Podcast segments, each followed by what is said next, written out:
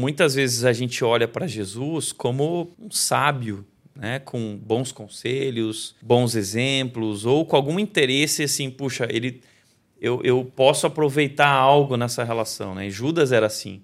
Então isso significa que a gente pode estar na igreja, a gente pode ser líder, a gente pode ter uma tarefa extremamente importante dentro da igreja e caminhar assim colado com Jesus e mesmo assim não ser um discípulo.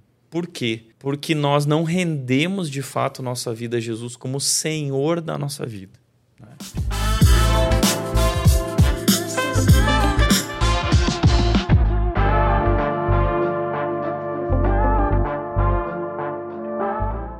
E aí, pessoal, tudo bem? Estamos aqui hoje para mais um Plenicast, podcast da Plenitude. É uma alegria nós estarmos aqui mais um dia.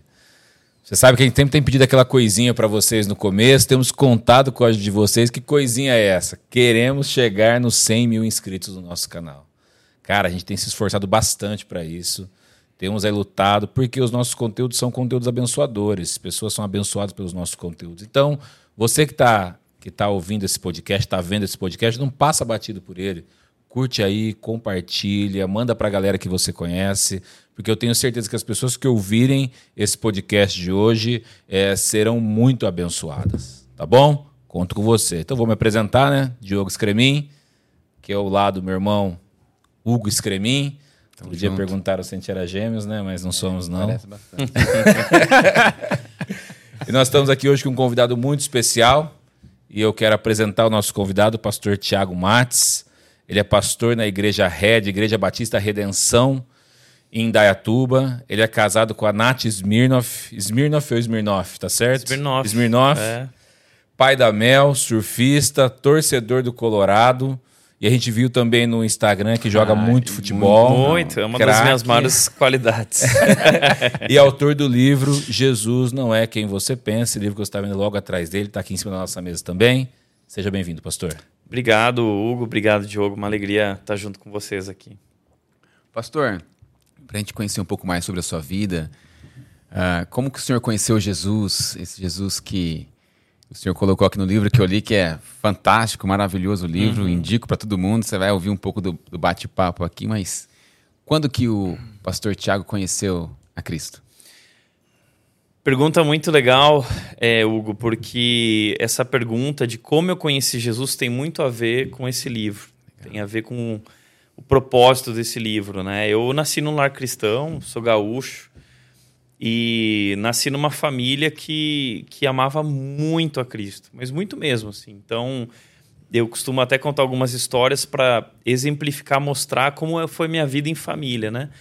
Mas na minha casa, por exemplo, não, nós não tínhamos decoração. Eu brinco que a minha casa era a Bíblia decorando a casa. Então, eu acordava de manhã, tinha versículo bíblico no armário, passava no corredor, versículo bíblico no corredor, tinha versículo bíblico no espelho, enquanto eu escovava os dentes, todo dia eu ficava lá vendo versículo. Passava na sala versículo gigante do casamento dos meus pais, e aí chegava na, na cozinha, eu tomava café da manhã todos os dias um versículo em letras garrafais, assim escrito: Ide por todo mundo e pregar o evangelho a toda criatura, né? E Hebreus 4:12 diz que a palavra de Deus é viva e poderosa. E foi isso que aconteceu comigo. Aquelas palavras saltaram da parede, vieram parar no meu coração eu conheci, eu tomei uma decisão com Jesus por ter nascido no lar cristão quando eu tinha 3, 4 anos. E aquela infância que a gente vai sempre aceitando Jesus ali, né? Mas eu costumo dizer que eu conheci Jesus de fato, eu vi o Senhor, né? essa experiência de um encontro com Jesus e compreender quem Ele é quando eu tinha 14 anos. Então foi ali que, na verdade, eu tive um encontro com Jesus na sala da minha casa, durante a madrugada eu estava tocando piano, meus pais tinham ido viajar e eu estava durante a madrugada tocando piano quando de repente é, eu sou batista, mas eu vivi ali uma Ficou avivado. uma experiência pentecostal, cara. É como se Jesus tivesse colocado a mão dele sobre meu ombro e falado: Tiago, eu te amo, eu tenho um grande plano para sua vida. E ali eu caí de joelhos com uma consciência profunda do meu pecado mas ao mesmo tempo uma consciência profunda do amor de Cristo sobre mim, assim. Então foi uma experiência que me levou a muita emoção, eu fiquei muito emocionado. Escrevi lá um poema na época e ali eu falei assim, pronto, eu vou ser pastor. Eis aqui, eis-me aqui, Senhor. Me usa, meu coração foi incendiado por Jesus ali. E se tornou um grande sonho da minha vida falar sobre esse Jesus, pregar Jesus, porque eu percebi o seguinte: eu tinha crescido na igreja, né? Mas eu era um fariseu, eu era um religioso, assim, né? Eu costumo dizer que naquela noite eu fui levado da religiosidade para um relacionamento com Jesus. E ali tudo mudou, minha vida mudou da noite para o dia, assim. Né? Então, eu costumo dizer que ali eu vi o Senhor de fato. Aquilo que Jó fala, né? Antes eu te conhecia só de ouvir falar, mas agora os meus olhos viram, né? Então, é, foi uma experiência incrível. E a partir dali eu comecei a, a querer falar sobre esse Jesus e comecei a me preparar para ser pastor. Então, eu tinha 14 anos quando eu recebi o chamado e vivi essa experiência. Né? E lá você fazia parte de uma igreja batista tradicional. E como você veio chegar aqui em Dayatuba, né? Porque hoje a igreja tá, que você pastoreia legal. em Dayatuba. Eu fazia parte de uma igreja que não tinha denominação, na verdade. Tinha sido uma igreja que tinha saído da luterana por conta de desvios teológicos, né? E a nossa igreja queria viver a palavra. Então eu nasci numa igreja assim que era extremamente comprometida com a palavra de Deus. Só que era uma igreja pequena, tradicional. Então assim, não era uma igreja que naquela época sabia se comunicar com o mundo ou com a sua geração. Então tinha pouquíssimos jovens. A igreja não crescia, não tinha visitantes, porque a igreja o foco, o objetivo da igreja era estudar a Bíblia. Então a gente só estudava, estudava, estudava, estudava. Foi, foi incrível, eu amava aquela igreja. Porém, eu vivi uma experiência triste lá, que tem a ver com o meu chamado e a, e a igreja que eu pastoreio hoje. Porque eu queria levar meus amigos a Jesus. E eu tomei uma decisão: eu vou levar eles para a igreja. Só que quando eu levei eles para a igreja, eu vivi uma experiência frustrante, porque quando eles participaram do culto, eles viraram e falaram assim: Tiago, detestamos. Foi horrível. Nunca mais os convide para vir na sua igreja. A gente não entendeu nada. Nunca mais venha com esse papo de Jesus para cima da gente. E ali eu fiquei muito chateado, né? Puxa, porque eu amava a igreja, mas eu entendi que a igreja não, não sabia se comunicar com os de fora, não cristão, né? Não tinha linguagem para eles. E eu comecei um trabalho durante a semana com eles, com a autorização da igreja, a liderança me apoiou. Comecei um trabalho durante a semana com relacionamento, esporte, é, a gente levava comida e os amigos começaram a vir. Eu sempre fui amigo da galera da Pavirada, né? Surfista, skatista, turma do fundo. É, e eu fui trazendo essa galera para a igreja através de um ambiente legal, assim, um ambiente irresistível ali, né? E um dia um deles virou para mim, a turma virou para mim e falou assim: Tiago, já que você vai ser pastor, o dia que você se tornar pastor, nós vamos frequentar a sua igreja. Um, ali surgiu o sonho. Opa! Então, quem sabe um dia eu não posso criar uma igreja bíblica como a minha, mas contemporânea, que saiba se comunicar com o seu tempo de uma maneira incrível, assim, criativa, exatamente como a gente estava fazendo ali. Já pensou, já tem uns discípulos já, né? É, então, exatamente isso. E aí, cara, com 17 anos eu vim estudar teologia em São Paulo.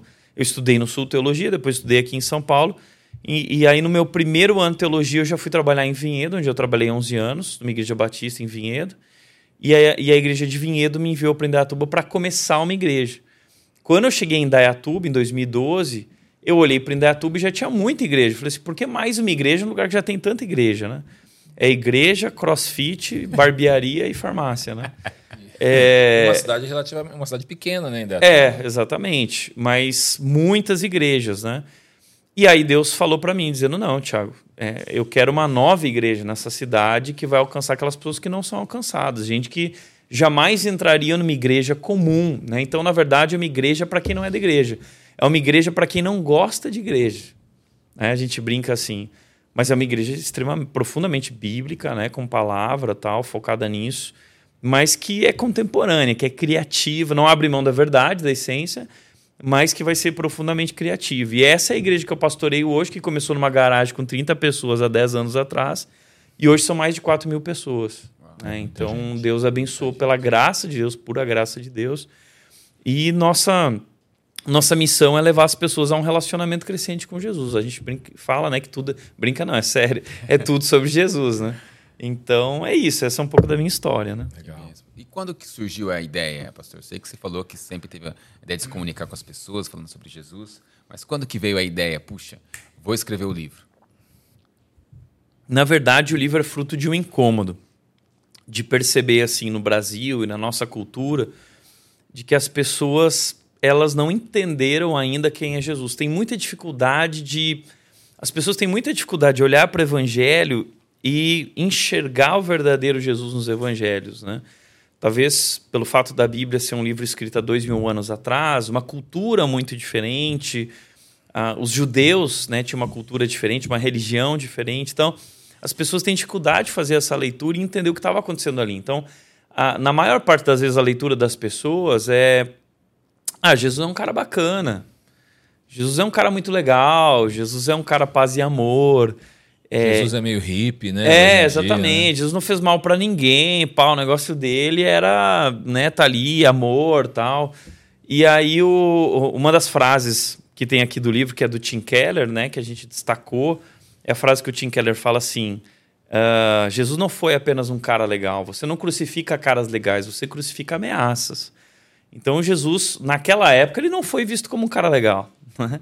ele foi visto como uma ameaça por muita gente. Né? Então, por quê?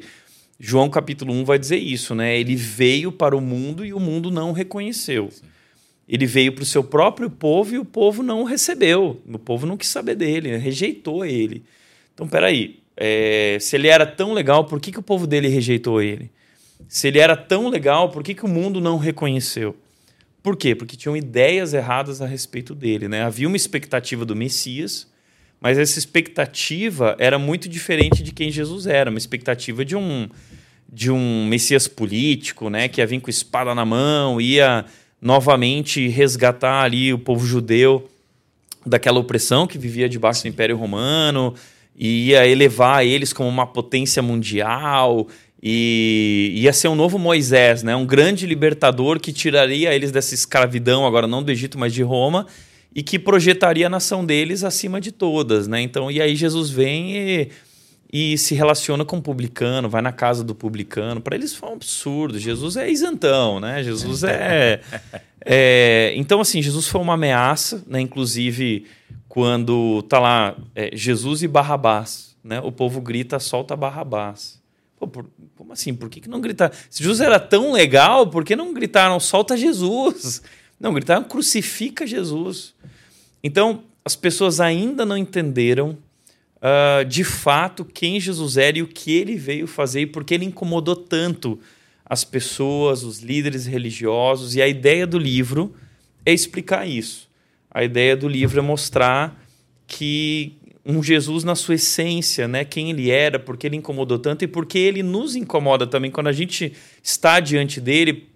É, de, de uma forma é, é especial, porque ele é gentil, ele é amoroso, mas ele é a verdade, né? Ele vem em verdade e graça, né? Então, ele revela o nosso pecado, ele expõe, ele traz à tona as nossas falhas, porém ele faz isso de maneira perdoadora, né? Acolhedora e transformadora, né? Então, enfim, essa é a ideia do livro, né? Apresentar esse Jesus a partir do Evangelho de João, que é alguém que uh, se autodenomina o discípulo que Jesus amava, né? Então, aquele que tinha mais intimidade com Jesus ele fala, né? Aquele que eu vi, que eu ouvi, que eu toquei, é desse aqui que eu estou compartilhando, é esse aqui que eu quero falar para vocês. Então, a gente olha para João como alguém que conhecia ele melhor do que ninguém e a gente tenta trazer algumas características de Jesus para a gente ampliar a nossa visão a respeito de quem ele realmente era. E um livro muito bem escrito, pastor. Legal, eu, obrigado. Eu li ele, um livro assim muito simples, de, uma pessoa, de um novo convertido. Legal. Uma pessoa, uma pessoa que quer conhecer Jesus, um novo convertido, de ler e ele transcorre o texto muito tranquilamente, né? Tem toda umas figuras dentro dele, né? Isso. Os grifos no texto, assim, que eu achei fantástico o livro. Uhum. Tipo assim, o livro comunica muito bem aquela pessoa que quer realmente é, conhecer Jesus. Uhum. Falando em conhecer Jesus, o livro cita uh, o texto de João 10, 10, né? Jesus veio para dar aquela vida, vida abundante, né? Isso. né? Que vida é essa abundante que que vida é essa que Jesus propõe para as tá, pessoas? Tá, legal. Uh, João vai descrever isso, né? Que ele é a vida, né? E interessante que existem algumas palavras ali que poderiam ser usadas no grego para vida, mas João usa uma palavra diferente que não era um uso comum, né? Ele vai usar cerca de 36 vezes a palavra zoe no livro dele. A palavra que era usada para vida era a palavra bios, ou a palavra psique, uh, mas zoe era um, um uso incomum. Então, João traz um destaque para mostrar que é uma vida diferente. Não é uma vida natural como nós conhecemos, é uma vida sobrenatural. Ou seja, uma vida divina, uma vida que vem do alto para nós, né? Então Jesus vem, vem dizer isso, eu vim para lhes dar zoe, eu vim para lhes dar uma vida que é uma vida abundante, é uma vida completa, é plenitude de vida. Né? Inclusive, Davi, ele diz assim no Salmo 16, 11, Davi diz, Tu me mostras o caminho que conduz à vida, e na tua presença eu encontrei a plenitude de alegria. Ou seja, essa vida que Davi está falando, que ele encontrou na presença de Deus, que Jesus fala que veio trazer. Eu vim trazer essa vida. Uma vida plena, que satisfaz, que é abundante, aquilo que ele falou para a mulher do poço, né? Quando você beber da água que eu tenho para te dar, rios de água viva vão fluir a partir de dentro de você e a partir de você uma fonte inesgotável. O que é essa fonte inesgotável? É a presença de Deus em nós. E a gente passa a vida inteira buscando alegria, satisfação, né? A gente uh, tem uma frase aqui no livro do Blaise Pascal, né? De que uh, nosso coração ele tem um vazio que é do tamanho de Deus. Existe um buraco dentro de nós do tamanho de Deus. E de fato, a gente passa a vida inteira tentando preencher aquele vazio ali, né? Mas só só Cristo pode preencher, né?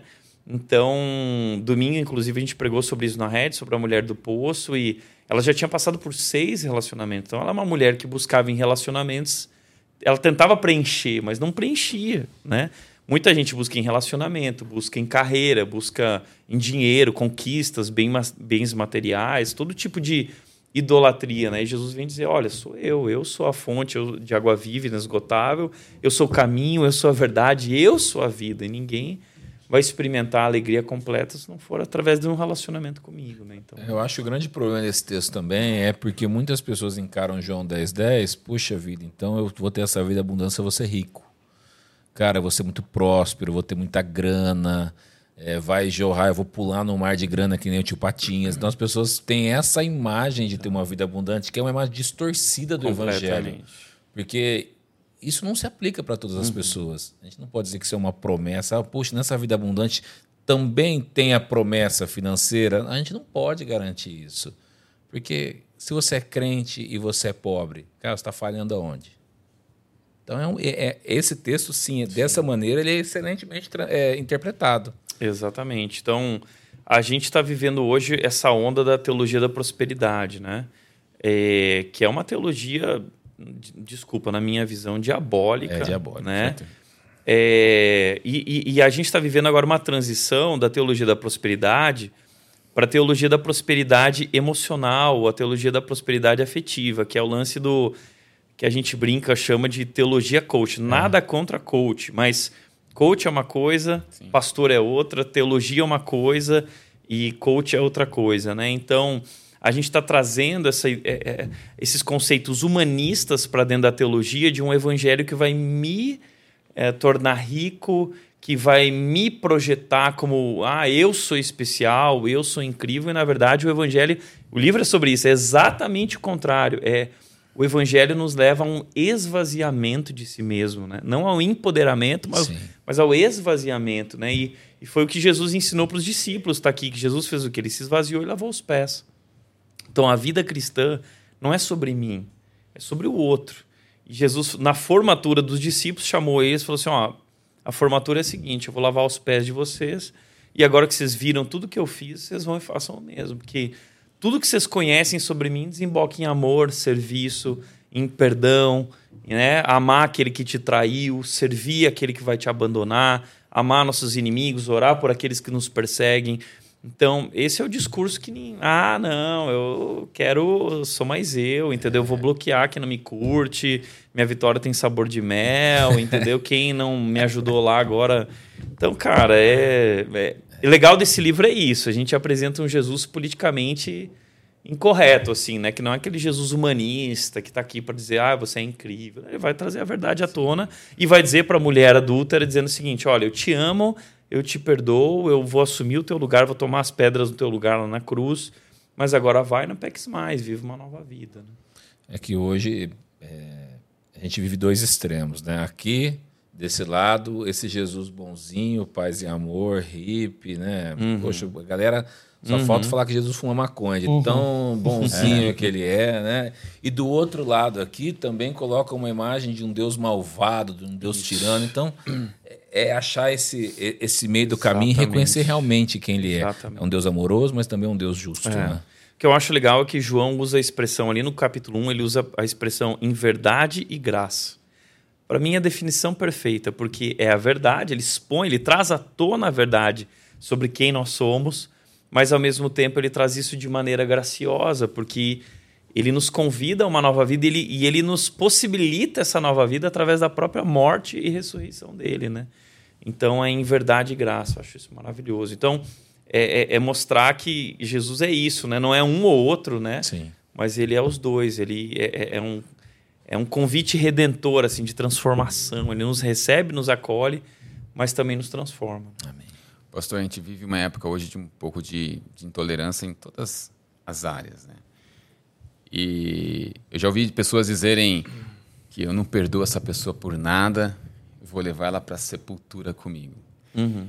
E vivi uma vida sem liberar perdão. E também tem pessoas que, mesmo conhecem a Cristo, estão nas, nas igrejas, mas é, por uma vida de pecado, às vezes de culpa que ela traz, ela não consegue perdoar a si mesma.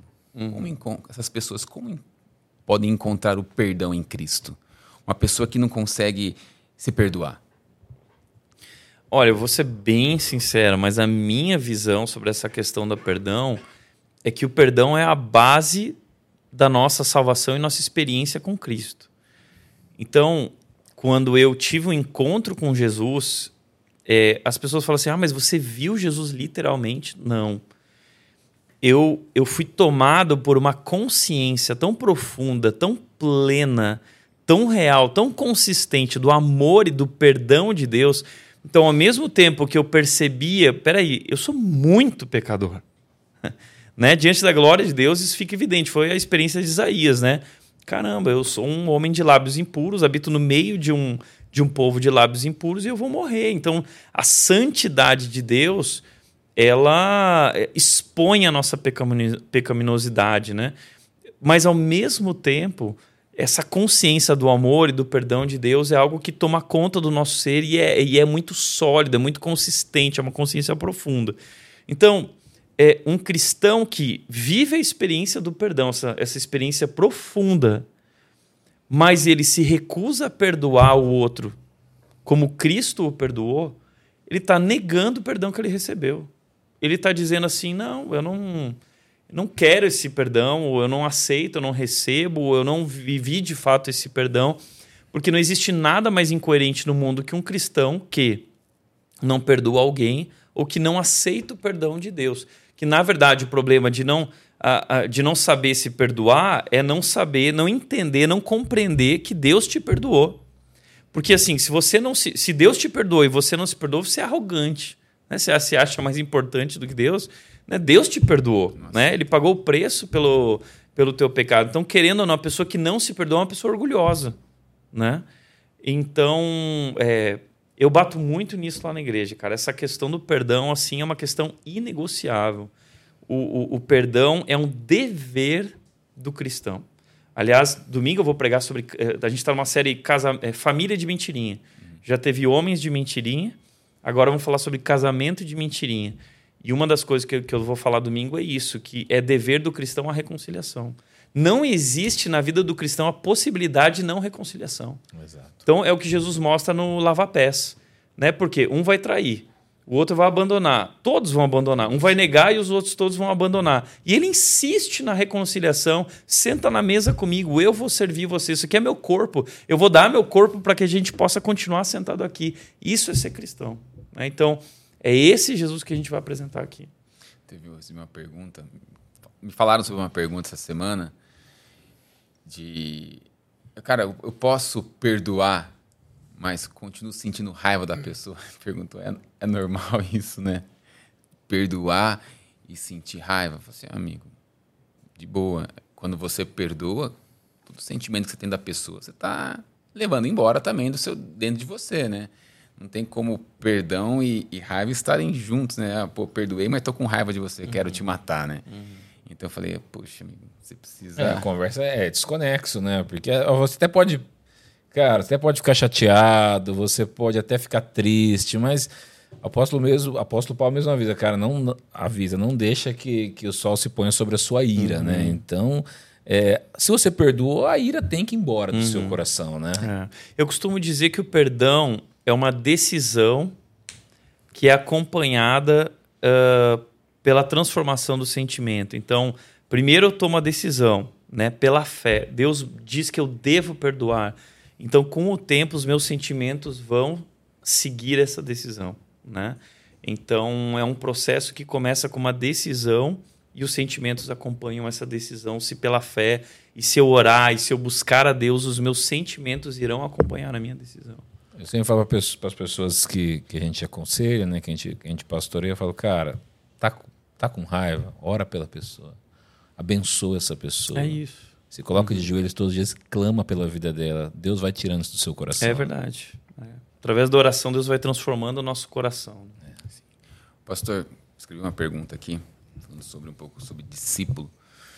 Judas, ele andou com Jesus, ele era da equipe seleta de Jesus. A gente sabe que ele não era discípulo de Cristo fielmente. né? A gente sabe o final da história. Existem pessoas que, se, que, que aceitam a Cristo e começam a frequentar uma igreja semanalmente, mas sabemos que nem todos são discípulos. Como que essa pessoa pode analisar, analisar a si mesmo e saber se ela é verdadeiramente um discípulo? A pessoa está na igreja e, puxa, eu quero saber se realmente eu sou um discípulo, se eu, puxa, não quero ser um Judas aqui na história. Excelente pergunta. Eu acho que a gente pode olhar para o próprio texto bíblico, diz que Judas se referia a Jesus como mestre, né?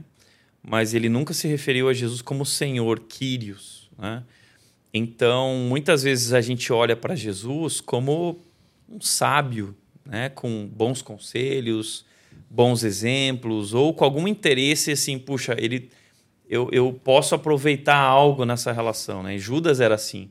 Então Judas estava ali. É interessante isso que a relação de Judas com Jesus mostra para nós que é muito possível caminhar perto de Jesus. Então Judas fazia parte do grupo seleto de Jesus, 12 caras que foram escolhidos. Judas recebeu ah, esse, esse poder de Deus para expulsar demônios, porque quando Jesus chamou os discípulos, ele falou: agora vocês vão, estou enviando vocês e vocês vão fazer isso, vocês vão fazer aquilo. E Judas foi comissionado junto com esses caras para esse ministério. Então Judas participou de- do grupo seleto. Não é, não é que nem Judas era da igreja, Judas era da liderança. Liderança. Né? Judas era um líder, Judas era tesoureiro, porque ele era responsável pelas finanças, então foi dada uma tarefa de confiança para ele. Então isso significa que a gente pode estar na igreja, a gente pode ser líder, a gente pode estar numa tarefa extremamente importante dentro da igreja e caminhar assim colado com Jesus e mesmo assim não ser um discípulo. Por quê? Porque nós não rendemos de fato nossa vida a Jesus como Senhor da nossa vida. né? Então, essa é a questão que a gente precisa levantar e perguntar a si mesmo. Né? Jesus é Senhor da minha vida? A minha vida pertence a Ele, eu me submeto a Ele. Jesus disse isso, ele define isso. Ele diz assim: a, quem me ama é quem obedece os meus mandamentos. Então não é quem acha bonito os meus mandamentos, não é quem quer as minhas bênçãos. Não é, quem, só diz que me ama. Não é só quem diz que me ama, é quem me obedece. Então, a característica de alguém que recebeu Jesus como Senhor é a obediência. É claro que a nossa salvação ela não se dá por meio da obediência. A salvação é pela graça, né? Mas a evidência da salvação é o meu desejo de, de obedecer, de caminhar com Ele e viver a vontade dele. Inclusive, na última ceia, Judas está ali na mesa com a galera, Jesus vai denunciar quem o tinha traído. Em nenhum momento os outros apóstolos desconfiam que poderia ser Judas. Em nenhum momento um levanta e fala, cara, é Judas, certeza, vai, vai cair a casa de Judas. Porque, cara, Judas era tão discípulo como eles. Exato. E ninguém percebia isso. Ninguém pensava que poderia. Talvez pensaram até que fosse outro, É. mas não Judas. É. E tem um fato interessante ali que alguns estudiosos dizem que, não sei se vocês lembram do texto, mas Jesus fala assim, ó, um de vocês vai me trair. E aí todo mundo, ah, aquele climão na mesa, né? Quem é? Quem é? Tal. Dá spoiler. E aí Jesus fala assim: é aquele para quem eu vou dar o pão. Aí Jesus vai, molha o pão na tigela, entrega para Judas e diz que os discípulos não entenderam. Alguns estudiosos acreditam que molhar o pão na tigela e entregar para alguém à mesa era um sinal cultural de honra e respeito, amor a alguém. Era você honrar alguém diante de todos.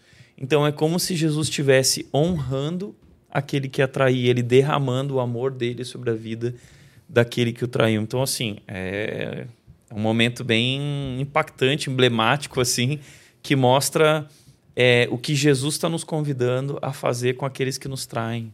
Né? Amá-los né? como ele amou e enfim. E os discípulos ficam perdidos, né? Ficam perdidos, porque não faz sentido. Fala que vai trair aí honra o cara. Não, e eles também não comentam nada, né? É, fica por isso mesmo, fica, continuam sem entender depois. Mas é que né? eu acho que eles estavam meio acostumados com Jesus. Eles sempre falam assim, mas esse cara, às vezes ele fala um. Tem vários momentos assim, que, que Jesus fala e eles ficam assim. Boiando. O que esse cara tá falando? Só depois que eles vão entender tudo. Que língua é essa? Né? É, que esse cara, esse cara é louco, né? Afinal de contas, eles nunca creram na morte dele, né? E nem muito menos na ressurreição. Os judeus não acreditavam na ressurreição. Então, para eles, assim, quando Jesus falava assim, isso é outra coisa, né? Vou morrer. Não, você tá louco. Messias não pode morrer. Você- Messias é herói. Herói não ganha morrendo. Herói ganha vencendo. Sim. Então, para eles não fazia sentido nenhum essa história de morrer, né? Então, eles sempre acharam Jesus. Eles sempre tiveram um pé atrás. Esse cara é meio maluco. Pode ver que a família de Jesus. Tem vários momentos que a família de Jesus, ó, tira Jesus aí de dentro, porque, meu, Jesus enlouqueceu. Tá malucão. a Marcos própria 3. família de Jesus, entendeu? Então, é, é- demorou muito para esses caras. Foi só depois da res- ressurreição que eles entenderam quem de fato ele era. Ele é Deus, ele é o Senhor que se revela na história. Acho que até os últimos momentos ali, eles achavam que Jesus ia Pular da cruz. É, pular da cruz, tirar uma carta da manga e falar, galera, assumiu o poder, tchau Roma. Exato. Tudo com a gente. Exato. Tanto que aqui tem a história dos discípulos de Emaús, né? Eu termino Sim, com a história sim. dos discípulos de Emaús. Fantástica Indo embora de Jerusalém, é, tristes. No domingo da ressurreição eles estão tristes, porque assim. E aí a história é maravilhosa, né? Dos dois que, não, que foram impedidos de enxergar, mas por causa disso, essa ideia errada. E aí, como que eles vão aprender a enxergar Jesus? Jesus começa a explicar de novo a Bíblia para eles. Ó, como vocês demoram a entender. E aí Jesus começou a pegar Moisés e os profetas e reexplicar toda a Bíblia e mostrar quem ele era como Cordeiro de Deus que viria para tirar o pecado do mundo. E ali na mesa, no momento da comunhão, Deus abre os olhos deles, eles enxergam. Fantástico. E é incrível, né? E é, e é a experiência que a gente precisa viver.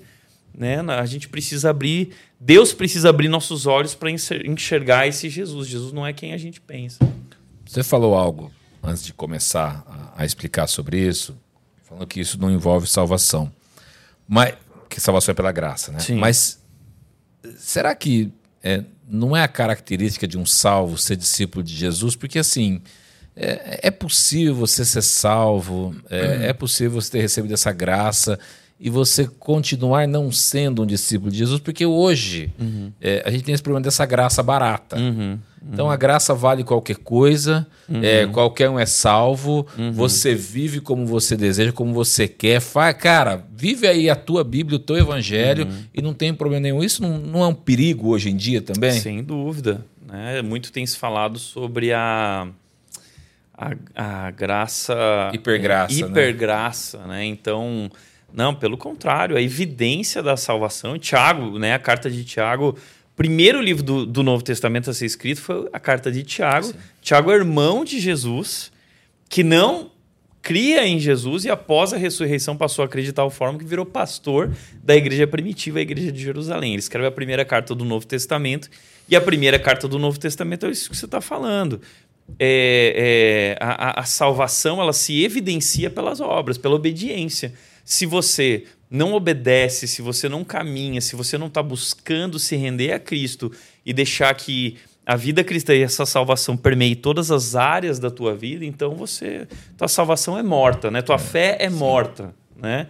Então existe uma fé viva e uma fé morta. Ótimo. Por quê? A fé morta. Ah, eu acredito em Jesus, Jesus é legal, vou na igreja, mas assim, não perdoo, não é, é, não me relaciono com as pessoas, não assumo um compromisso com a igreja, não sou generoso, né? Não coloco Deus à frente dos meus planos de vida. Fé morta, Sim. né? Fé viva. Eu creio em Jesus e Jesus faz parte dos meus planos de vida, né? Eu estou comprometido com a igreja, eu sou generoso através das minhas finanças, eu trato bem a minha esposa, eu educo os meus filhos. Fé viva. Fé morta é. Então é isso que você está falando. É. E também corre aquele outro risco também da pessoa, poxa, agora que eu sou cristão, a pessoa pensa que é, pô, agora eu não bebo, eu não fumo, eu não cheiro. E agora tá tudo certo, porque eu não faço mais isso. Ah, Mas é não é questão né? só de deixar de fazer. Quando a gente É. vai pra história de Zaqueu, por exemplo, Zaqueu não só deixou de fazer o que ele fazia, ele restituiu a quem ele tinha, a quem ele tinha roubado. Então pessoas às vezes têm essa mentalidade também, não, eu não faço mais simplesmente. É, eu nunca esqueço o dia que uma menina se converteu na igreja e ela chegou pra mim e falou assim: Tiago, ela tava assim, sedenta, apaixonada por Jesus. Tiago, e agora o que, que eu faço na minha vida cristã? Quais são as regras que eu tenho que seguir? Eu falei: não, vamos parar, vamos começar do começo. O fundamento é Jesus. Não, não são regras que você tem que seguir, você tem que seguir Jesus. Seguindo Jesus, ao conhecê-lo, ah, e ele habitando na sua vida através do Espírito Santo, naturalmente, o amor dele, a maneira como ele nos ensina a viver em amor a Deus e amor ao próximo, você vai aprender, claro, através dos mandamentos de Deus, como, como viver essa nova vida. Mas é Ele quem faz, Ele nos capacita, é a vida dele em nós. Por isso que Ele colocou a vida dele em nós, porque sem a presença do Espírito de Deus em nós, nós jamais conseguiríamos Exato. vencer o pecado. Jamais. Então é por meio do poder dele, da presença dele, do Espírito dele em nós. Pastor, é, mais uma pergunta.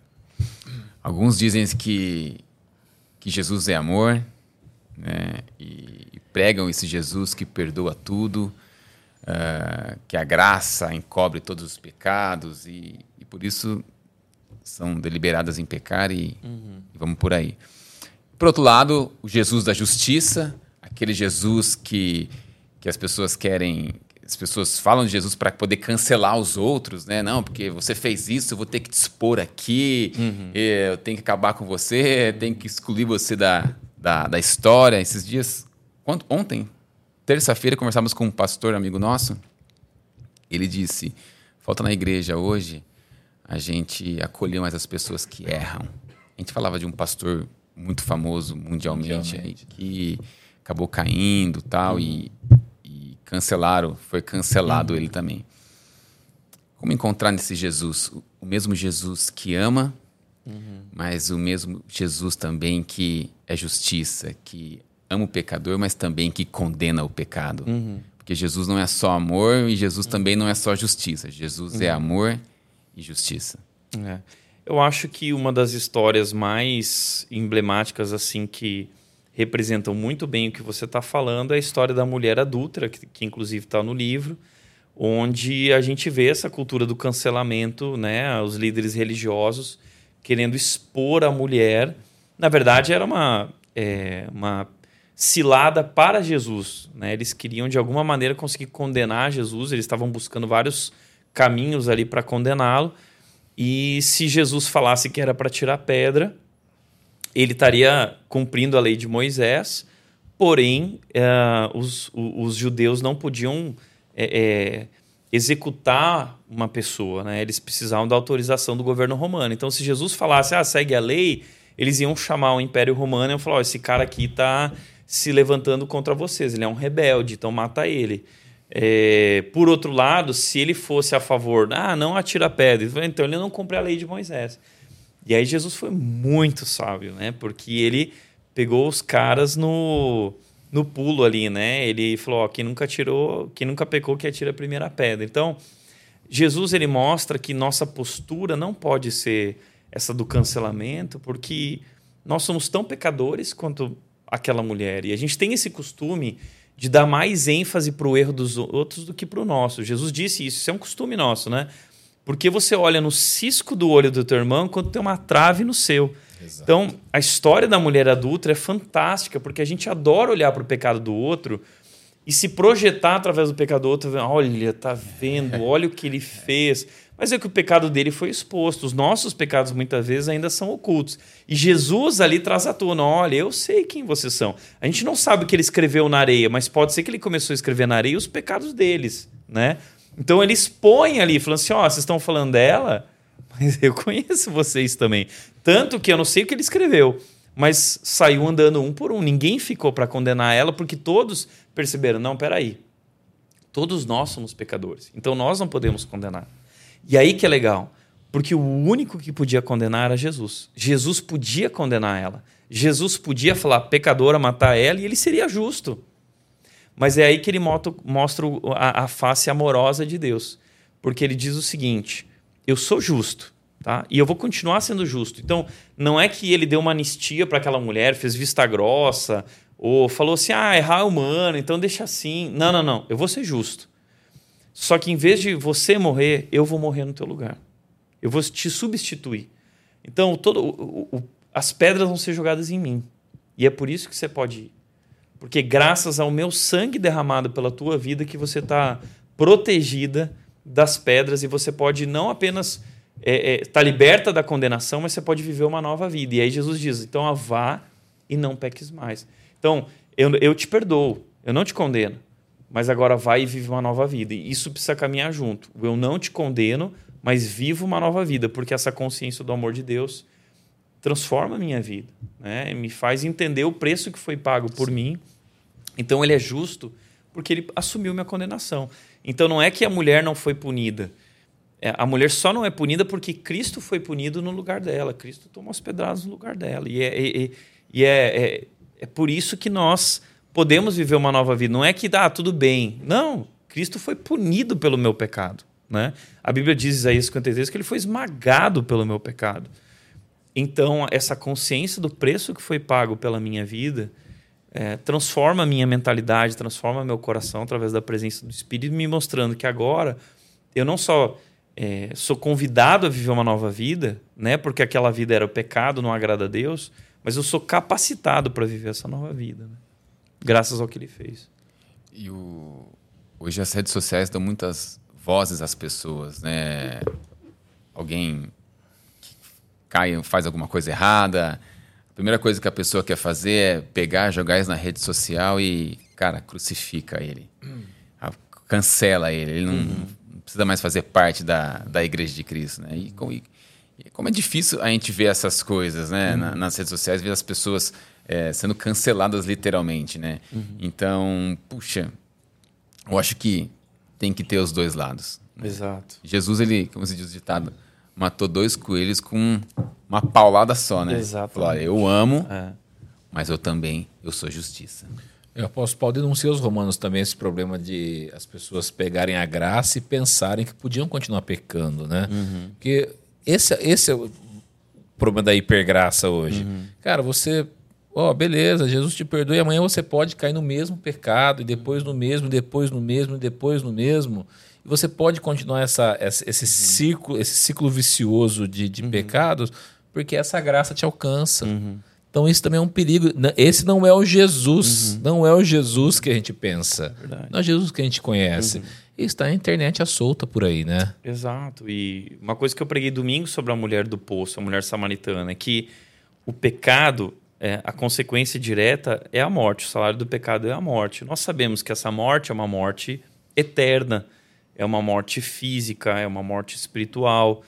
E nós sabemos que a morte que a Bíblia se refere é, é o inferno. Né? Então, o pecado, ele não somente leva ao inferno, como o pecado traz o inferno para a nossa vida. Ou seja, o pecado traz devastação para a nossa vida, o pecado traz destruição para a nossa vida, o pecado traz consequências. Jesus veio nos libertar das consequências do pecado e nos dar a vida. E peraí, aí eu vou voltar para o pecado que devasta, que destrói, que me mata, né?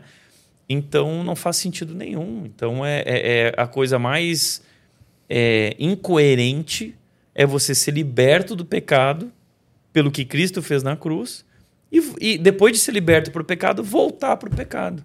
Né? É, segundo Paulo, Isso é uma evidência de que você não conheceu a Cristo. Você não entendeu a salvação, porque o que ele fez foi para te libertar do pecado. E se o que ele fez não te libertou do pecado, então você não entendeu, você não compreendeu, você não experimentou de fato essa vida. O autor aos Hebreus diz que é como se nós crucificássemos novamente Exatamente. Cristo, né? E levássemos ele, expuséssemos ele a vergonha da cruz Exatamente. novamente. Né? Exatamente. Pastor, muitas pessoas elas chegam de diversas maneiras a Cristo, mas a gente sempre vê as pessoas se chegarem a Cristo por conta de uma necessidade, seja ela financeira, saúde, emocional, emocional casamento. E a gente, a pessoa chega com esse problema e a gente vê dois, dois cenários. Primeiro, uma pessoa, ela logo que ela chega, ela alcança isso em Cristo, beleza, uma cura, ah, puxa, fui curado. Uhum. Então, logo a gente vê a pessoa abandonando a Cristo, né? Como se fosse um produto de prateleira que eu vou lá, né? Uhum. Opa, preciso de cura hoje. Vou lá, pego a CRI, pego a cura, uhum. recebi, vazei. E também temos as pessoas que chegam a Cristo por conta de uma necessidade e que buscam isso durante muito tempo, às vezes por conta de perseverança ou por conta de que Jesus ele é Deus, ele, ele sabe o que ele faz, às vezes a pessoa não recebe aquilo que a pessoa pensa. Cara, tô indo embora, esse, esse Jesus aí não está fazendo o que eu estou pedindo para ele. Uhum. Minha pergunta é, pastor, como conhecer o, o Jesus que é muito além dos nossos pedidos? Legal. É, na verdade, o que você está falando não é nada diferente do que o povo de Israel fez. Né? Então, muitos ali se aproximaram de Jesus pelos milagres, né? Pela cura, é, pelo Macfish, né? que foi o pão com peixe lá na multiplicação dos pães. Então, pô, vamos lá, vamos comer Macfish, era um evento, né, tal. Interessante que logo depois desse evento, o pessoal lá cruza o mar e Jesus fala assim: "Não, mas vocês não entenderam nada. Eu sou o pão da vida. Não é o que eu dou, é o que eu sou. Aí o povo, ah, não, isso aí, não, não, não. A gente quer o que você dá. Esse papo de você ser o pão da vida, isso aí a gente não. E a partir do momento que você não dá mais o que a gente quer, o que a gente quer é o quê? Que você nos liberte de Roma, que você. É, que nossa economia volte a ser uma boa economia. A gente quer uma vida boa de novo e não viver debaixo desses altos impostos romanos, né? Então, eles buscavam as bênçãos e não o abençoador. É a mesma coisa que a gente. Então, quando nós agimos assim, nós estamos fazendo exatamente o que o povo de Deus fez. Estamos rejeitando Jesus. É, então, como a gente pode se render ao verdadeiro Jesus? A gente tem que conhecê-lo. A gente tem que entender quem ele realmente é e a gente tem que se render diante de quem ele é.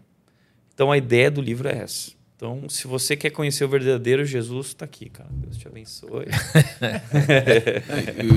o senhor cita algo muito interessante no texto dos dois discípulos a caminho de Emaús, que diz que eles, no mesmo dia, né? Uhum. Eu achei muito interessante que você colocou. No mesmo dia que Jesus estava ressuscitando, eles estavam indo embora de Jerusalém. E as pessoas que têm uma ideia errada de Jesus vão por caminhos errados. Cara, Exato. que fantástico isso, pastor. É. É isso. Cara, que ideia maravilhosa. E eu falo por mim que eu, eu acabei de ler o livro e eu falo que o livro em si falou muito comigo e eu gostei muito que o senhor colocou aqui no livro e impactou a minha vida. E o senhor já tem recebido algum, alguns feedbacks de pessoas que já leram o livro e foram impactadas com isso de alguma maneira? Sim, a gente, pela graça de Deus, tem recebido, muitas histórias, testemunhos impactantes, uh, surpreendentes, né? Uma coisa interessante é que a, a, nossa igreja, como característica, por querer alcançar o não cristão, nós buscamos uma linguagem simples. E o que nós percebemos é que essa linguagem simples alcança tanto as pessoas mais velhas, mais idosas, quanto os mais novos. Então, vou dar um exemplo: uma menina de 8 anos me procurou e já, já leu o livro e, eu, e foi altamente impactada pelo livro, explicou tudo, falou: Tiago, Jesus é isso, Jesus é aquilo. E a mãe dela, que era uma católica, agora se converteram, né? Todos eles vão ser batizados agora no próximo batismo. Falando assim, Tiago, você não sabe o que Deus está fazendo na nossa vida, tal, não sei o quê. Estamos conhecendo Jesus e sendo libertos, tal. Teve uma outra história. Em detalhe, não te cortando, pastor. Mas oito anos. Oito anos. Acabou, tá sendo alfabetizado praticamente. Exatamente. Então até vi lá que tá de faixa, faixa etária mínima 10 anos, então pode baixar aí. Que... Mas é, foi incrível, assim, né? Então tem, tem muitas crianças, jovens, adolescentes lendo, mas tem muitos adultos lendo, dando de presentes. Então nós temos empresários, vários empresários estão dando para todos os funcionários. Porque assim, é uma excelente ferramenta, instrumento para você falar de Jesus. Porque a gente sempre trava, né? Ah, eu quero falar, mas eu não sei como falar. E esse livro é, é, excelente por causa disso, porque é uma linguagem simples, ele é cheio de figuras, é fácil de ler, né? Então a pessoa, a ideia quando a gente foi fazer o livro era mais do que uma leitura, que a pessoa tivesse uma experiência ao ler. Então ela vai ler, ela vai sentir, ela vai ver, ela vai ser tocada por tudo aquilo. O Felipe Guga, né, que é um artista famoso no Brasil, participou desse projeto, várias ilustrações do Felipe Guga. E aí o que aconteceu? Uma senhora de 60 e poucos anos, por aí, a dona Nilda. Ah, na verdade, há um mês atrás, a filha dela me encontrou no mercado em Dayatuba e falou assim: Tiago, pastor Tiago, pastor Tiago. Ela emocionada. Eu preciso falar com o senhor, você tem que orar pela minha mãe. Minha mãe está no tratamento de câncer, uma situação bem grave e tal. E, e, e minha mãe não conhece a Cristo. E eu queria que você orasse por ela. Nós temos orado como família. Não, vamos orar, conta com a nossa ajuda tal. E aí, há duas semanas atrás, tivemos o lançamento do livro. Ela vê, a, a filha, Priscila, comprou o livro, chegou para mim e falou: Tiago, assina, vamos orar, que Deus use esse livro na vida da minha mãe. Entregou o livro para a mãe. Entregou na segunda. A mãe começou a ler na quarta-feira. A mãe entrou na casa da filha aos prantos, desesperada. Falou assim: Filha, Deus falou profundamente comigo essa noite. Eu preciso falar com o seu pastor. E eu falei: Corre aqui, né? Acho que isso era quinta-feira de manhã, sei lá. Ela tinha começado a ler na segunda, isso era quinta de manhã. Aí ela veio, recebi ela, assim, muito debilitada por conta do processo de quimioterapia e tal. E ela falou: Pastor, eu vou contar a minha história.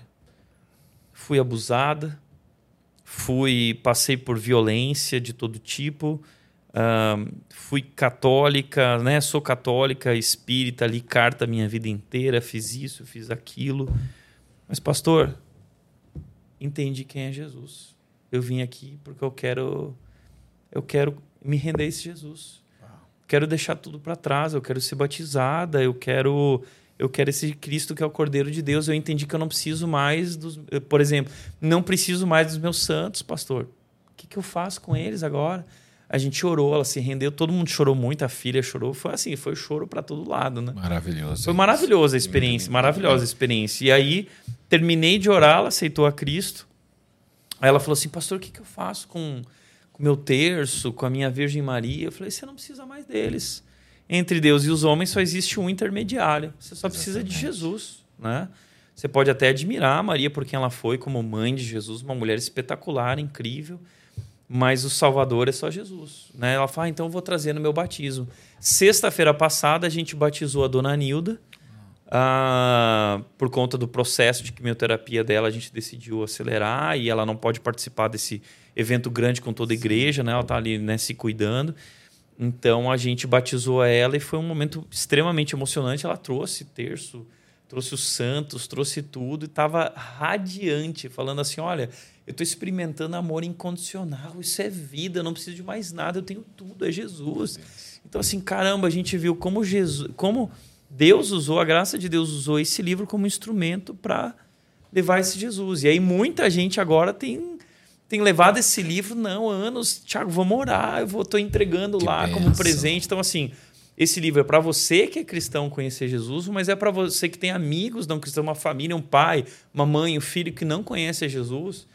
E é uma maneira de apresentar Jesus de um modo verdadeiro, profundo, simples e impactante. Então, é uma baita ferramenta, um baita instrumento. Essa, essa é a ideia do livro.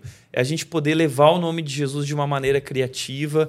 É, talvez pessoas que nunca entrariam numa igreja antes de ter o contato com esse Jesus aqui e se render a ele. E o livro leva a essa rendição, né? Então, óbvio, é o Espírito que faz isso. Né? Sim. Mas o livro é um instrumento nas mãos de Deus.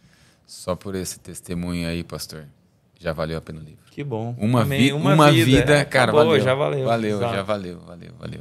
E você vê, né? Rapidamente, quem, quem entende Jesus decide as coisas rapidamente, né? Cara, já entendeu, já abandonou os ídolos, já quis Exato. se batizar, porque tem gente que, que entra na igreja, não entende isso, passa anos ainda, continua, uhum. continua na idolatria, uhum. colocando outras coisas no lugar de Jesus, não quer se batizar. Uhum. Porque, para mim, o batizar é muito mais fácil do que aceitar Jesus. Uhum. Ah, você seguiu uma ordenança, já conhece Jesus. Exato. E ela em dias, então, acho que foi é. em dias isso, foi né? Foi dias, foi dias. Foram dias. E ela assim, sedenta, entendendo tudo de um modo que a gente ficou até de boca aberta, assim, falou assim, o que, que acabou de acontecer aqui, né? Tipo, caramba, não é que o livro funciona, né? Óbvio, é o Espírito Santo de Deus, Sim. mas ele usou, né? E assim, o legal é que o livro também, cada capítulo traz perguntas para reflexão. E aí, no testemunho dela, ela fala: ah, eu respondi aqui as perguntas do capítulo 6.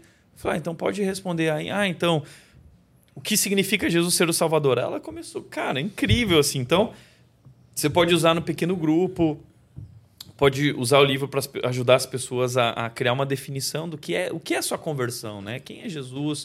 O que significa ele ser o teu Salvador? Qual é o sentimento que veio ao seu coração no momento que você entendeu o amor dele, o que ele fez naquela cruz? Então, o livro guia esse processo que muitas vezes a gente se sente perdido, não sabe ah, quem é Jesus para você. A gente não sabe responder, né? O livro vai te ajudar a entender, responder e talvez ter uma experiência de fato com esse Jesus. Tem gente que só consegue. O que é Deus para você? O que é Jesus para você? É tudo. Ah, é tudo, tudo. para mim. Explica-se tudo. Esse, esse, tudo é, não é nada. Né? Esse tudo não é nada. Não é nada. Se eu perguntasse para você quem é a sua esposa, é. para você, você dá várias características. Poxa, minha esposa é linda, minha esposa é mãe, é amiga, é companheira, mas é. a pessoa, quando não conhece Jesus, fala: não, ele é tudo. É, é tudo. Tem um caso curioso, nosso pastor, uma vez ele conversava com uma pessoa e ele, ele falou: a pessoa ele perguntou: o que é Jesus para você? Quem é Jesus para você? Sim, Jesus é tudo. Aí ele falou assim: tá, um minuto, explica o que é esse tudo para mim. Parou no tudo. Parou no tudo, não tem mais nada, né? o tudo é nada, né? Exato, exato, exatamente. Então, é, na verdade, esse Jesus aí é um Jesus genérico. É. Né? Na verdade, esse Jesus não é um Jesus de verdade. Esse, esse Jesus aí não salva. Esse é o clínico geral, né? É, esse Jesus geral. aí não cura, esse Jesus aí não perdoa, porque não é o verdadeiro Jesus, né? Então, é uma caricatura. O que mais a gente tem hoje são caricaturas de Jesus, mas não a imagem do verdadeiro Jesus, né? Então, a ideia do livro é a gente ajudar as pessoas a compreender né? a verdade, quem ele realmente é. Muito bom, pastor, muito bom. Pastor, a gente tem uma última pergunta aqui, bônus, a gente sempre faz para todos os convidados, mas é a pergunta apocalíptica. É, o mundo está acabando, é, a gente é pós-tribulacionista, a gente ficou na tribulação aí, estamos aqui sofrendo. E agora é, a gente está correndo para as portas da Nova Jerusalém. A gente tem que pegar dois, o senhor tem que pegar dois livros na prateleira, que são os dois livros da sua vida, para levar para esse lugar. A Bíblia não, a Bíblia não conta, já está junto. Quais livros você levaria? Quais são os livros da sua vida? Tá.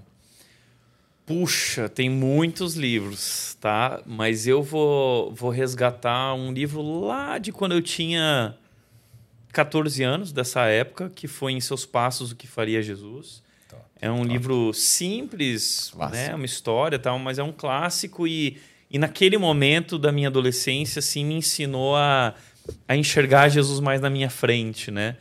É, e o outro livro que eu diria que, que hoje, né? Eu tenho muitos livros para falar, mas eu vou falar um que eu já li assim trocentas vezes e releio constantemente e faz parte do processo de membresia da Red. Não dá para ser membro da Red sem ler esse livro. O Deus Pródigo do Tim Keller. Hum, legal, né? Então ali você vai conhecer também Jesus, compreender o amor dele, o que é o Evangelho. E para mim é um livro básico, assim, para todo cristão. É algo que impactou profundamente minha vida. O Deus Pródigo, do Tim Keller. Quem falou dele também foi o... o Bibo. O Bibo, né? É. Hum. O Bibo falou dele também. Em Seus Passos, que foi a Jesus, foi o primeiro livro que eu li também quando me converti. Há 14 anos atrás. Uhum. Foi o primeiro livro. Em Seus que Passos, legal. que faria Jesus. Muito bom. Pastor, vou dar um bônus para a galera aqui, pode ser? Pode, claro. Pessoal, vocês estão nos acompanhando aí, te dar um incentivo aí para você abençoar uma pessoa. Eu li o livro, eu fui muito abençoado, impactado com a mensagem simples que o livro traz, mas poderosa sobre quem Jesus é. Então, o Gustavo está liberando aí, certo, Gustavo? Gustavo vai liberar um QR Code aí de 10% de desconto para as próximas 24 horas. Então, se eu fosse você, eu aproveito logo esse descontão aí e compraria dois. Um para você, para você ler, e o outro para você dar para uma pessoa que você quer ganhar, quer ganhar para Jesus. Pode ser? Aproveita aí e esse desconto e, e acesse nosso site aí. Não, e o livro é muito especial porque, ó, cara, um livro é, capa dura, um livro que tem soft touch, tem pintura lateral. Cara, o livro é muito top. É um E ele é todo colorido por dentro. todo né? colorido, Todas as livro quatro cores. coloridas. Olha aqui, ó. Olha aqui, pra quem gosta de leão aí, ó, que Bíblia com capa de leão é o que mais vende, né? Então tá aí, ó. Olha que leão lindo aqui, ó. Então, cara, é cheio de figura, muito lindo. É uma Vale coisa muito legal que eu achei aqui, pastor. Eu sempre rabisco os meus livros, tá? Aham. A Bíblia também, eu gosto de rabiscar. Mas não sei se pega aí, Gustavo. Pega? Não pega? Nessa daqui pega, ó. Aqui pega? Pega. Essa aqui pega? Deixa eu trazer o microfone aqui perto. Eu acho muito legal, pastor. Tem a. a- Já vem sublinhado. já vem marcado. sublinhado, marcado, igual, igual, igual a assim, gente ó. gosta de, Exato, de fazer com o exato. livro. Aham. É, eu, nunca, eu nunca li nenhum livro que tenha isso aqui. Eu achei fantástico. Puxa, se eu fosse escrever um livro, eu faria. Posso copiar? Se um Pode, igual? Pode, pode, cara. Muito bom, amei, cara. É, e, o- e o legal do livro, assim, que ele começa com o cordeiro, né? Então, vejam, é o cordeiro de Deus tira o pecado do mundo. E depois da, da ressurreição dele, ele se torna o leão, porque ele é aquele que está sentado agora no trono. Ele não é mais o cordeiro, agora ele é o, o, o rei que está sentado no trono, reinando todo poderoso, né? Então, essa é a ideia do livro, né? Mostrar essa transição que a gente também precisa fazer do Jesus que agora não está mais na cruz, ele está no trono. Amém. Muito lindo, pastor. Top. Pastor, uma benção falar contigo. Que legal. Uma que benção. Prazer, legal. Prazer Muito bom, conhecer muito vocês. bom. Participar aqui do podcast. Que Deus continue abençoando a, a plenitude aí, que Amém. tem feito um trabalho incrível. Amém. Parabéns. Fica aqui nossa, nosso compromisso de um dia no culto lá. Estão convidados. Ir lá. Nossa gratidão pela parceria também, de ter Também. permitido a gente vender o livro por aqui, Sim. poder dar essa, poder fazer essa parceria foi muito bom. Obrigado Bom, pela nós que confiança. agradecemos. Obrigado mesmo, pastor. Obrigado. O senhor pode orar, pastor? Posso. Abençoar as pessoas que estão aqui. Posso. as pessoas posso. conheçam o Sim. verdadeiro Cristo. Vamos orar? Vamos. Pai, quero te agradecer por esse tempo, esse papo tão especial com o Diogo, com o Hugo, Deus, sobre Jesus, a pessoa mais importante Amém. do universo e mais importante das nossas vidas, Deus. Que infelizmente ainda tão incompreendida muitas vezes por muitos, que tem uma que tem uma definição e uma relação extremamente superficial com Jesus. E Deus, nosso desejo através desse livro e através desse papo, a nossa conversa aqui é é que de fato, Deus, pessoas possam conhecer Jesus de fato. Porque nós sabemos que é só quando a gente conhece Jesus de fato que a gente se conhece de fato. A nossa identidade está em Jesus. Nós fomos criados, como diz Colossenses 1,15. Jesus é a imagem do Deus invisível e todas as coisas foram criadas por Ele e para Ele. Então, a nossa identidade está nele, nós somos criados por Ele e para Ele. Que cada pessoa hoje que está aqui ouvindo, participando desse momento, e tiver contato com esse livro, possa conhecer Jesus e se render a Jesus, viver para Jesus, ser transformada por Jesus. Deus, que também pessoas que não conhecem a Jesus e nunca tiveram contato com o Evangelho, que possam se render aos pés de Jesus e conhecer a salvação através da obra da cruz, ah, usando esse livro como instrumento. Pai, esse é o nosso desejo, que o Teu Espírito Santo use esse livro e conduza pessoas a um relacionamento crescente com o verdadeiro Jesus, Pai. Essa é a nossa oração. Abençoa cada um que está ouvindo, participando e abençoa esses livros que vão chegar nas mãos aí de pessoas que não o conhecem ainda e abençoa também uh, o, o Diogo, o Hugo, a plenitude, Deus, o trabalho deles aqui, que muito mais do que vender e distribuir livro é levar o evangelho, é levar pessoas a Jesus. Amém. Então, continua abençoando eles em nome de Jesus, Pai. Amém. Amém. Pastor, Tamo junto. Prazer. Obrigado, viu? Obrigado, viu? Prazer te Obrigado pelo conhecer. convite. Prazer. obrigado. Você encerra aí, brother? É. E aí, curtiu? Poxa vida, não tem, desculpa. É, modéstia à parte, não tô falando de mim, tô falando do convidado. Não tem como curtir, não curtir esse papo. Foi muito bom. Foi legal? Puxa. Cara, falar sobre Jesus é, é a melhor coisa que nós podemos falar sobre Jesus. Então você, eu tenho certeza que você ouviu, foi abençoado, curtiu pra caramba. Então faz o seguinte, curte aí, mais uma vez, compartilha, é, manda pra galera aí, porque isso vai edificar muitas pessoas. Lembra da nossa meta, chegar nesses 100 mil inscritos. E nós estamos aqui com a Plenitude, evangel buscando evangelizar o mundo através da literatura. Nosso papel aqui como empresa é levar livros para todo mundo, evangelizar pessoas e ganhar pessoas para Jesus. A gente sempre diz aqui que nós não imaginamos onde nosso trabalho chega por vezes, de tantas pessoas, são milhares de pessoas por mês recebendo Bíblias e livros e se convertendo através disso. Então, é, o nosso trabalho é um trabalho missionário. Então, obrigado por participar, Deus te abençoe, fique na paz Senhor Jesus. Valeu.